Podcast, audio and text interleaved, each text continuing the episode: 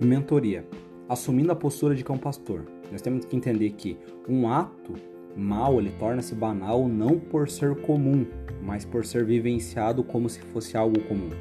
A banalidade não é normalidade, mas passa-se por ela que ocupa indevidamente o lugar da normalidade. Tá o exemplo aqui até do político dizendo violência está sob controle. Aí o repórter pergunta: "Mas o controle de quem?" Porque tá tudo uma loucura, né? Então tá tudo uma loucura que acaba sendo interpretada como se fosse normal, mas a, a, a banalidade não é normal. É que ela é vivenciada de algo que ela ocupa indevidamente o lugar da normalidade. Nós temos que assumir a postura de cão pastor ali, né? Que nós temos três tipos de pessoas nesse mundo: aquelas que acreditam que o mal não existe no mundo e que jamais irá lhes afetar, por isso não se preparam para tal situação. Existem aquelas pessoas que usam da violência para tirar proveito dos mais fracos e desatentos, e um pequeno grupo daqueles cidadãos com instinto aguçado de autoproteção e preservação da espécie. Aí que entra a alegoria das ovelhas, lobos e cães pastores.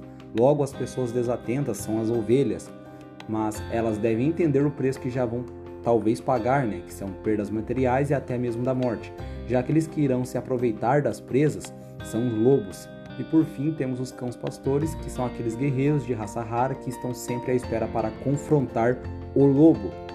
Confrontar o lobo, não confundir colocando lá que vão confrontar a ovelha. É, entendendo aqui né, que os dados de óbitos por ação violenta indica que a maior parte dos policiais mortos foi durante a folga então a maior parte dos policiais não é nem em serviço, é na folga. E que a maioria desses morreu por arma de fogo. Então os, os pontos principais aqui é folga e arma de fogo. É, pelo propósito ali da profissão do policial militar, né, de polícia ostensiva e preservação da ordem pública, supõe-se que o trabalho policial influencia diretamente sua vida pessoal, uhum. desde seu comportamento diário a seu círculo de amizade. Então, algumas dicas de como ser com pastor nunca andar fardado de cabeça baixa, né, no celular ou desatento, nunca andar sem arma em local, local ermo, né, isolado ou à noite, ou se você está em local ermo, tem que estar tá armado.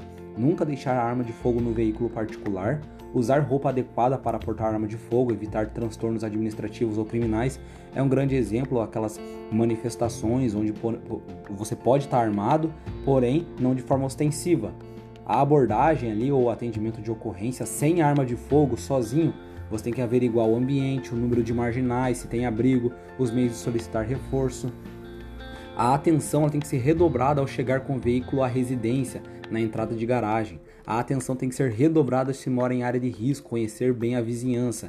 E algumas dicas também aqui de como ser cão pastor também temos instalar câmera de monitoramento na residência, conversar com sua família de como agir e reagir a uma crise, principalmente em um assalto a seu veículo particular, assumir a postura de atenção nos lugares públicos, como restaurante, barzinho, lanchonete, sempre protegendo a retaguarda e visualizando o entorno e as pessoas, jamais embriagar-se na balada e o barzinho estando armado, selecionar bem as amizades, pessoas nas redes sociais e também os EPIs disponíveis também no veículo então tem que ter ali os equipamentos de proteção individual disponível no veículo. Desse segundo tema é isso.